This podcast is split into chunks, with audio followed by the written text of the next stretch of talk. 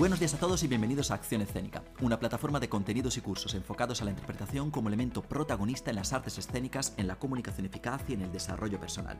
Soy Cristian Nila, actor licenciado en arte dramático con una formación profesional en canto y en danza, y para mí será un placer acompañaros en este nuevo episodio de nuestro podcast. Hoy hablaremos de algo que puede afectar en cualquier momento a todo el mundo, desde artistas experimentados hasta ponentes o personas que practican las artes escénicas por hobby.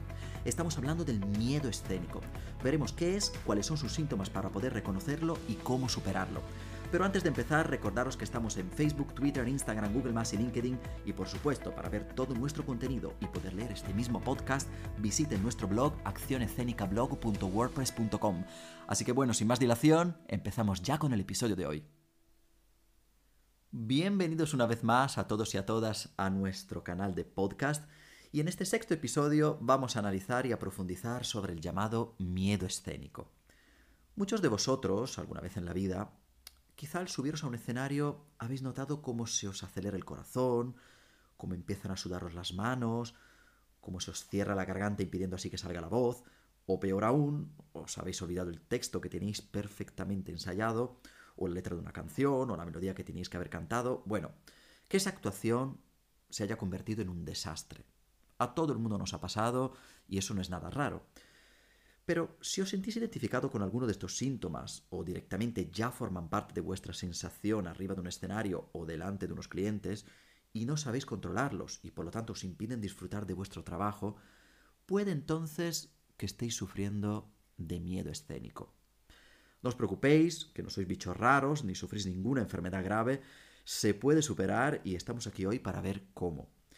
Este tipo de situación no afecta solo a artistas, sino también a cualquier persona o trabajador que tenga cualquier tipo de trabajo o actividad que conlleve comunicar algo a más de tres o cuatro personas. Pero vamos a ver ahora técnicamente qué es exactamente el miedo escénico. Normalmente hablamos de miedo escénico cuando estamos enfrente a una reacción de ansiedad que aparece ante una situación social muy específica. Se da cuando, por ejemplo, una persona debe realizar algún tipo de actividad, ya sea hablar, expresarse, cantar, actuar, bailar. Y normalmente este tipo de estado sucede por distintos motivos. El más común es ese miedo al rechazo que siente la persona afectada creyendo que no tiene bastante nivel para poder atrapar al público y por lo tanto satisfacer su demanda. Pero al convencerse que no va a gustar y que va a ser objeto de críticas por parte de todos los demás, el nivel de estrés de esta persona crece y sube hasta provocar todos los síntomas que hemos mencionado anteriormente. Los motivos que nos pueden llevar a experimentar miedo escénico son numerosos. Y los más comunes normalmente pueden ser o la falta de costumbre de exponernos delante de un público, por ser a lo mejor la primera vez, o por haberlo hecho hace mucho tiempo y por lo tanto sentir que nuestro cuerpo ya no está acostumbrado. Y luego en el caso de padecer ya miedo escénico, no os preocupéis porque no nacemos con él, ni lo tenemos para toda la vida, sino que es posible que esta sensación aparezca pues en un momento puntual de la vida de una persona debido a algún trauma o algún episodio en concreto que hace que se desencadene un estado de inseguridad personal. A veces pueden ser pues pequeños acontecimientos como quedarse en blanco en una charla, no saber responder a una pregunta o desafinar una nota, es decir, todas situaciones que pueden causar un verdadero sufrimiento momentáneo, que pueden quedarse como anécdota, que es lo normal, o que a veces, por alguna situación en concreto o por algún detalle, pueden inquistarse en nuestro ser más profundo, creando así los antecedentes de algo que en un futuro se puede convertir en una fobia. Este tipo de estado ha sido estudiado por muchísimos científicos a lo largo de estos años y creo que gracias a ellos hoy en día podemos saber más en profundidad qué es y cuáles son sus características. Se ha llegado a la conclusión que este tipo de patología es una fobia social. Esto hace que pueda dividirse en dos tipologías. La primera es la fobia específica, y es aquí donde nosotros realmente nos vamos a centrar, porque es el miedo a hacer algo en concreto, como por ejemplo puede ser miedo a hablar, o miedo a cantar, o miedo a actuar, y luego existe la fobia generalizada, que normalmente nace primero de una fobia específica, pero esta fobia específica se lleva tanto al extremo, el miedo es tan grande, que al final abarca otras actividades que estamos acostumbrados a hacer y por lo tanto empezamos a tenerle miedo a todo. La semilla del miedo escénico normalmente empieza a desarrollarse con la pubertad y puede luego afianzarse en nuestra personalidad a partir de los 19 años. Todo esto, por supuesto, tiene una explicación, y es porque el mismo desarrollo mental y físico que se produce en esas edades crea en el individuo pues una situación de inestabilidad emocional, digamos, porque nos damos cuenta de nuestro cambio físico, estamos descubriendo cosas nuevas, tenemos una mayor conciencia del entorno, empezamos a tener una conciencia más profunda de nosotros mismos, y por lo tanto todos estos son elementos que incrementan el nacimiento de inseguridades y miedos, que antes a lo mejor no teníamos. Porque, por ejemplo, cuando, cuando somos pequeños, jugamos, nos divertimos, hacemos lo que nos apetece, si queremos pues convertirnos en príncipes, somos príncipes, o si queremos ser caballos, pues somos caballos, si nos apetece cantar, cantamos, da igual que cantemos bien o mal, en esa edad hacemos realmente lo que nos apetece porque no somos conscientes aún de todos estos miedos y estas inseguridades. Y esto claramente es algo en general, es decir, es algo que suele pasar, que está estudiado, que pasa de esta forma, pero que luego depende mucho de cada caso y por supuesto de la experiencia que cada uno haya tenido en su vida. El miedo escénico provoca en quien lo sufre una respuesta generalmente intensa a nivel psicofísico, creando en una persona pensamientos catastróficos, bloqueos mentales y físicos, que pueden luego con el tiempo llevarnos a huir constantemente de nuestra gran afición o de nuestro trabajo. Ernesto Correa, que es un estudioso de este tema que me gusta mucho, afirma que realmente uno de los grandes enemigos del éxito del ser humano es el mismo miedo escénico. ¿Por qué? Pues porque nos lleva realmente a una situación de estrés mental y de parálisis corporal que hace que estemos en una constante situación de lucha en contra del público, en contra de los demás, para poder sobrevivir, por ejemplo, a una actuación o, o para poder sobrevivir al día a día en el trabajo. Nadie está a salvo del miedo escénico. Este tipo de fobia puede no haber dado señales nunca y de repente aparecer, y eso dependerá mucho de cómo nos han ayudado y enseñado a gestionar nuestros éxitos y fracasos de pequeños. Pero bueno, este es otro tema que trataré un poquito más adelante. Ahora quiero ir directamente a un concepto que tienen en común todas aquellas personas que sufren esta fobia, y estoy hablando del concepto de huida, es decir, la actitud de buscar excusas para huir constantemente de esa actividad y situación que nos crea inseguridad por miedo a exponernos. Me gustaría puntualizar que es cierto que cada uno de nosotros ha tenido momentos de inseguridad, de miedo, de querer huir de algo, pero esas situaciones al final hemos sabido superarlas y nos hemos enfrentado a ellas y por lo tanto no se relacionan con el miedo escénico propiamente dicho. La persona que realmente sufre este estado huye constantemente de todo lo que está relacionado con el público y busca excusas constantemente para no enfrentarse nunca a esta situación. Ahí sí estamos hablando de miedo escénico y de fobia. La huida es solo uno de los muchos síntomas que aparecen con esta fobia. Hay otros que afectan también al organismo desde el punto de vista cognitivo, fisiológico y conductual. Cuando hablamos de afección a nivel cognitivo, estamos hablando de la aparición del sentido de ridículo, del fracaso, del rechazo, y todo esto nos lleva a fallos de memoria, a visualizar nuestro fracaso, a exagerar los pequeños errores convirtiéndolos en grandes dramas sin solución, a desconcentrarnos, a confundir o a equivocarnos en cuestiones que ya teníamos claras y ensayadas, y también a veces a llevar el autoexigencia a la exageración y por lo tanto a nuestra misma autodestrucción. Los síntomas a nivel fisiológico pueden ser varios, como por ejemplo tener las manos heladas, mucha sequedad en la boca, malestar en el aparato digestivo, sudoración exagerada, respiración acelerada, urgencia en ir al baño muchas veces, dolor de cabeza. Y luego, en casos más graves, también escalofríos, taquicardias o hasta desmayos. A nivel conductual, en cambio, se puede observar que casi siempre las personas que sufren de miedo escénico, como he dicho antes, suelen escaparse constantemente de la actividad que tienen que hacer. Y luego, por otro lado, hay chivatos que normalmente suelen a nivel físico predecir un poco lo que pasará, como por ejemplo tic nerviosos, utilizar un volumen de voz muy bajo, como si esa persona quisiese esconderse, o por ejemplo le pasa a muchos cantantes o músicos desafinar de repente, aunque no hayan desafinado nunca, o poner silencios muy largos durante una actuación porque pierden la conciencia del tiempo. Estos síntomas llevan al artista, por lo tanto, a poner en segundo plano y muchas veces a eliminar dos de los elementos fundamentales de la comunicación, que son el disfrute y la interpretación. Para poder interpretar de forma correcta un texto, una partitura, una canción o para poder disfrutar de plantear un proyecto, vender un producto, es necesario, como comentamos en episodios anteriores, olvidarnos de lo que nos rodea y centrarnos en el presente, en lo que estamos haciendo y en qué queremos transmitir. Desgraciadamente, una persona que sufre de miedo escénico nunca está en el presente.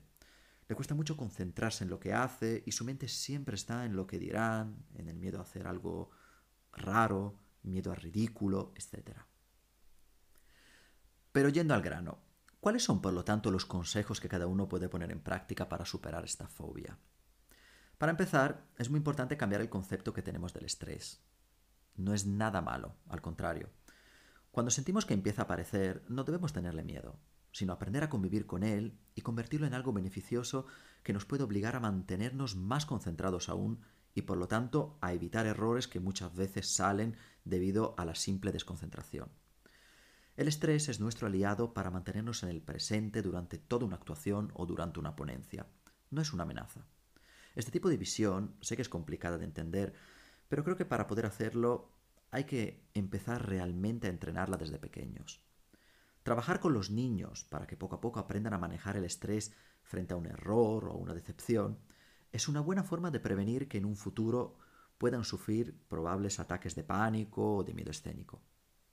Y si desde pequeños es importante aprender a manejar el estrés, de mayor es más importante aún aprender a conocerse, a confiar en uno mismo y saber cuáles son nuestras virtudes y también defectos y sobre todo aceptarnos como personas humanas que somos. En este mundo siento deciros que nadie es perfecto, pero creer lo contrario alimenta realmente nuestra frustración y puede dejar aflorar inseguridades que en un futuro podrían convertirse en miedos y en bloqueos.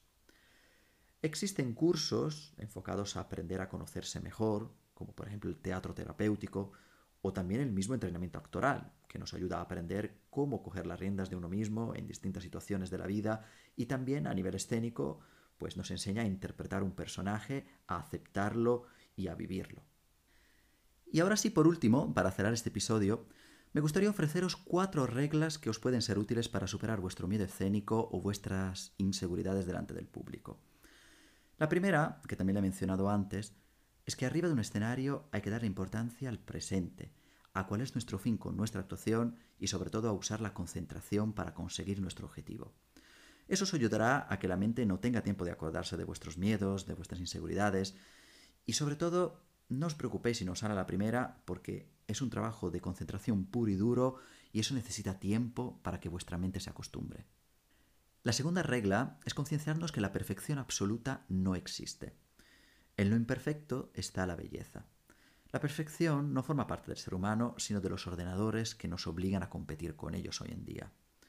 No confundáis el concepto de perfección con el de intentar mejorar constantemente dentro de nuestras posibilidades, porque son dos cosas totalmente distintas. Hay que tener cuidado porque es una línea muy fina y siempre tenemos que mantenernos en el medio para no equivocarnos.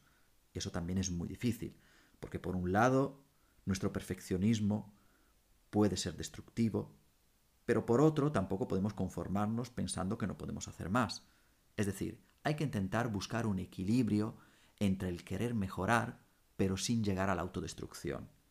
Siempre lo ideal es estar en el medio, pero recuerda, y recordad todos por favor, que no es necesario ser perfecto para ser maravilloso. De hecho, si os preguntara si preferís escuchar vuestro cantante favorito en MP3 o en directo, casi todo me contestaréis que en directo. Claramente la grabación es más limpia, más precisa, más perfecta, pero la magia del directo, las emociones, una respiración de más, la voz un poco más rota, la magia de esas pequeñas imperfecciones hacen que ese artista os haga viajar mucho más que escuchándolo en el disco. La tercera regla es apartar de vuestros oídos y de vuestras mentes el qué dirán. Intentad olvidaros de las críticas y centraros en el motivo por el cual estáis enfrente del público. Este ha venido a disfrutar con vosotros, no ha venido a criticaros. Está allí para daros su energía porque quiere que os salga bien, no ha venido para disfrutar de vuestros errores ni para buscar las equivocaciones donde no las hay. El tiempo es muy valioso y nadie lo perdería de esa forma. Intentad concentraros y como si fuera una flecha, lanzad vuestra mente hacia el objetivo escénico que es vuestra diana. Y por último, pero no menos importante, cada uno tiene que aprender a reírse de sí mismo y de sus errores. Solo así será más fácil analizar dónde se ha fallado y mejorar la próxima vez sin derrumbarse. Hace tiempo un gran maestro que tuve de interpretación me dijo una frase que me sirvió mucho para el escenario, pero sobre todo para mi vida. Me dijo que hay que aprender a no tomarse la vida y los acontecimientos tan en serio. Ríete de ellos, aprende de los errores, porque todos cometemos errores y además muchos cada día y son importantes para avanzar, para aprender y sobre todo para mejorar como artista y como persona. La vida es el ensayo más largo que puedes tener en tu carrera artística y la equivocación es el mejor maestro para mejorar día tras día.